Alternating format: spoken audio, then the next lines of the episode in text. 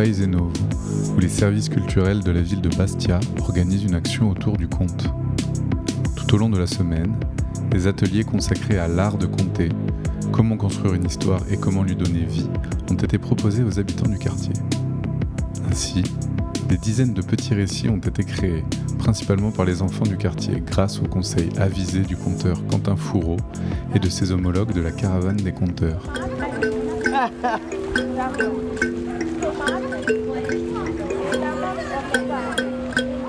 Il était une fois dans une forêt un tigre très maladroit. Un jour, il, tomba sur un chat. Le chat essaya de lui apprendre à ne plus être maladroit. Parce qu'à chaque fois, il tombait dans une rivière ou dans des. Donc, Jocelyne Casse, je suis responsable du réseau des médiathèques de la ville de Bastia, euh, responsable de la lecture publique.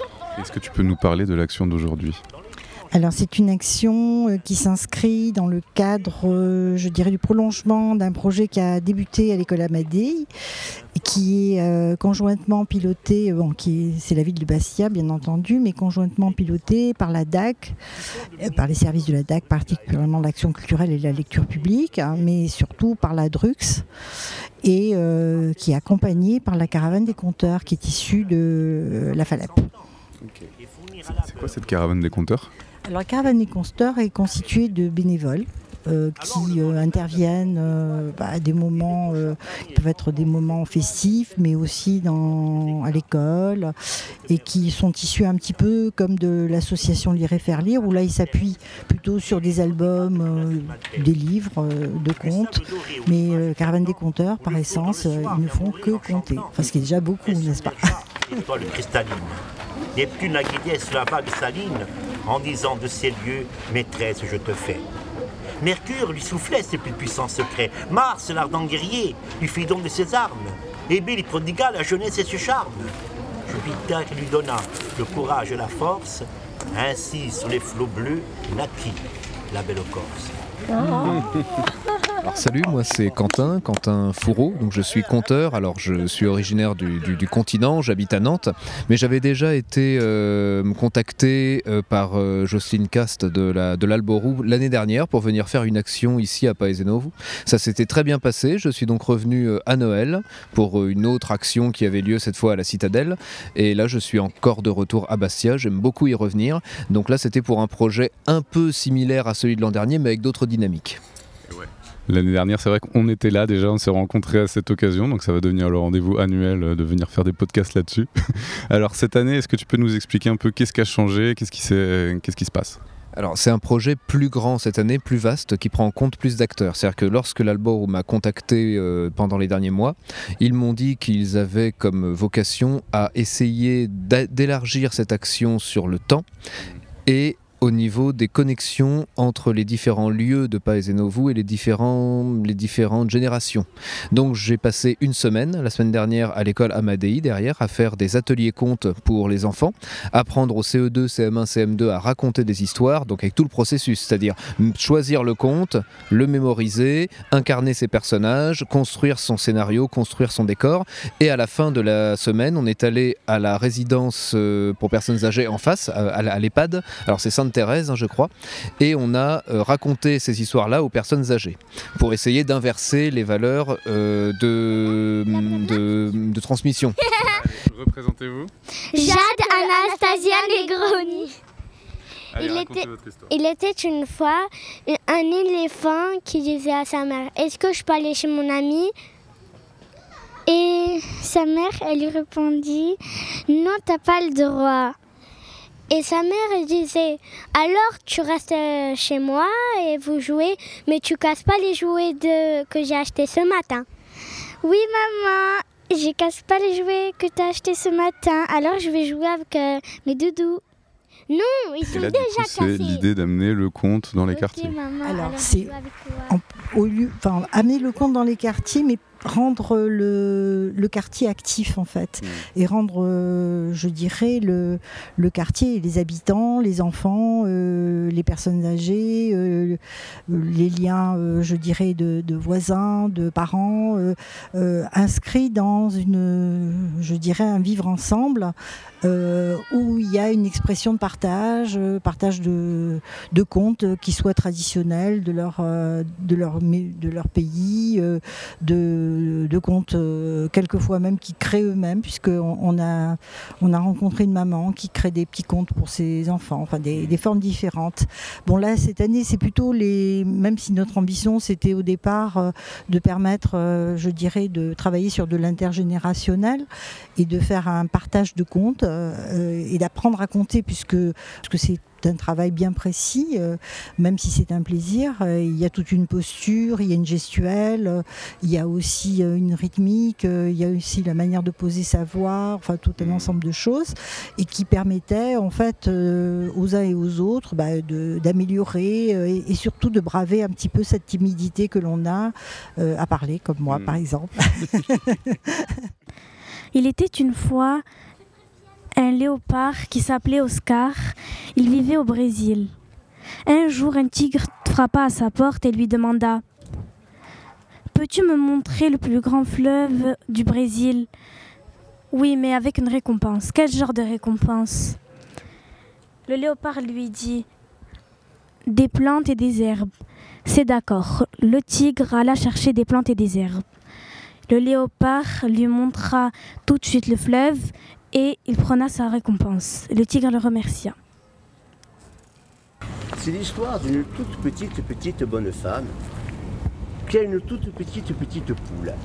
Et voilà qu'un jour, la toute petite, petite bonne femme va trouver sa toute petite, petite poule et lui dit Ah, ma cocotte, si tu m'as pondu un tout petit, petit, petit œuf, je vais pouvoir me régaler avec une toute petite, petite omelette. Et là, dans le nid de la poule, elle trouve un tout petit, petit, petit œuf. Cette semaine, on est à Paesenovo sur, sur la place centrale pour continuer cette action de transmission du savoir du conte et de l'art du conte, pour mener encore d'autres ateliers. Cette fois, je suis rejoint par la caravane des conteurs, donc des conteurs et des conteuses qui viennent pour raconter avec moi, mais qui viennent aussi pour donner des conseils aux jeunes pour raconter des histoires. Donc on avait plusieurs pôles. Un premier pôle qui était celui de la médiathèque, qui avait apporté un fonds euh, de contes et de légendes ou d'albums. Les jeunes conteurs choisissaient leurs contes, venaient ensuite sous une deuxième tonnelle, un deuxième parasol, où je les attendais avec les conteurs. Ils nous racontaient leur histoire et on leur donnait des conseils pour l'améliorer. Alors, ici l'astéroïde géant qui fonçait tout droit vers la Terre, il y a 65 millions d'années, avait changé de trajectoire avant de l'atteindre. Que se serait-il donc passé? Ah, D'abord, on est celui-là. Ce qu'on va faire, c'est que on va retravailler tout ça pour qu'en 3 minutes, ce soit racontable. D'accord? D'accord. Donc, tu te rappelles ce qu'on a dit à l'école la semaine dernière Il faut changer de voix pour chaque animal. Mais j'ai fait le. J'ai fait. J'ai pas dit les animaux. Bon, alors je vais peut-être un peu réfléchir et je reviens dans quelques minutes. Parce que, attends, euh, avant que tu partes, il y a une différence entre résumer une histoire et la raconter plus courte. Ah, idée résumer et que ça soit assez long. Eh ben, va réviser un petit peu et reviens nous voir quand tu auras terminé. Je vais, je vais raconter un peu l'histoire à Youssouf comme ça. Une fois qu'on jugeait que ces jeunes conteurs étaient euh, assez bons pour aller raconter devant une caméra et devant un enregistreur, on les envoyait à vos guérites à vous, où ils étaient filmés et enregistrés. Alors ça faisait un petit peu euh, jugement par un tribunal de sages, c'était pas ça la volonté. La volonté c'était vraiment de donner autre chose euh, aux enfants que de la lecture, que, de, que du matériel, et d'être euh, dans quelque chose de beaucoup plus oral, et de partager surtout, de transmettre et de partager. Donc on a voulu à un moment donné pendant cette semaine quitter ce, ce genre de tribunal de vieux barbus, et on a fait un cercle où les enfants se sont intégrés. Et ça a marché tout aussi bien.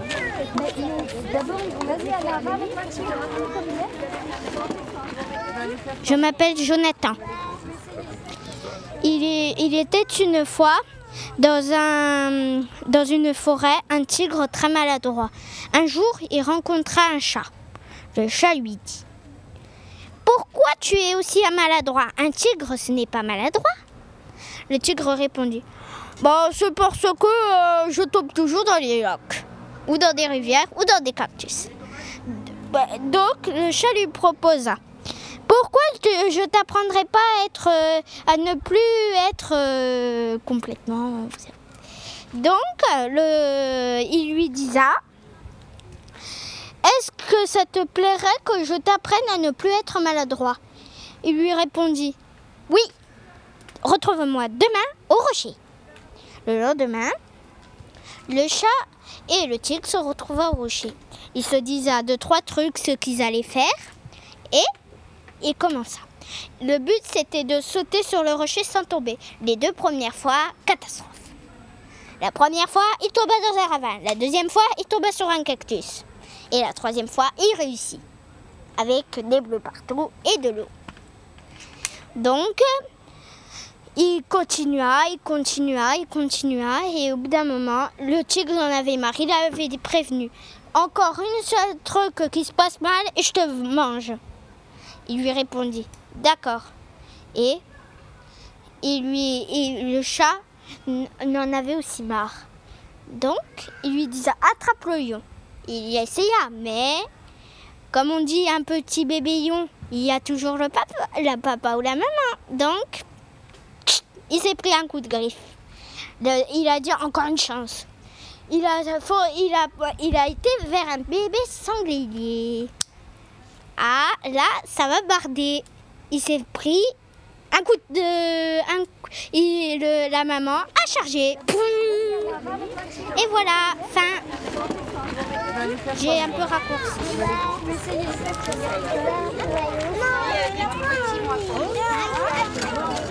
Demain soir, il y aura la restitution finale. Les jeunes conteurs qui souhaitent compter devant tout le monde cesseront devant public, avec aussi les compteurs professionnels et les compteurs de la, caravane.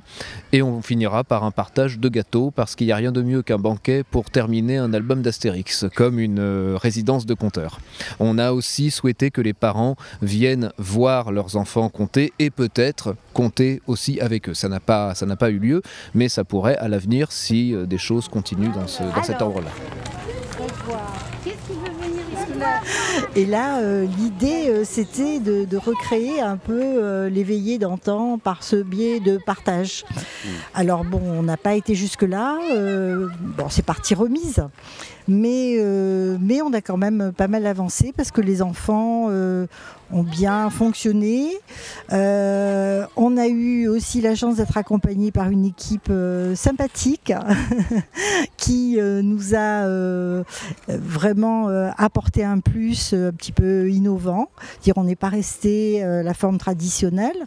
Il y a eu un enregistrement euh, un petit peu comme à la radio, euh, et puis un enregistrement vidéo. Donc ils vont nous faire des montages, euh, des mises en musique, enfin bon, tout ce que un professionnel peut faire pour enjoliver. euh, et puis euh, on aura l'occasion donc de les de diffuser, de montrer. Demain soir, il y aura une veillée. Bon, on appelle ça un moment de restitution, mais on veut l'appeler plutôt veillée de, de partage, où bah, chacun pourra raconter les contes qu'il a envie de raconter, même s'ils n'ont pas été racontés pendant la semaine. Et puis on entendra un petit peu de, de ce qui a été récolté. Ben, j'ado- j'ai adoré. On- il y avait des activités. J'ai eu aussi mon diplôme. C'était trop bien.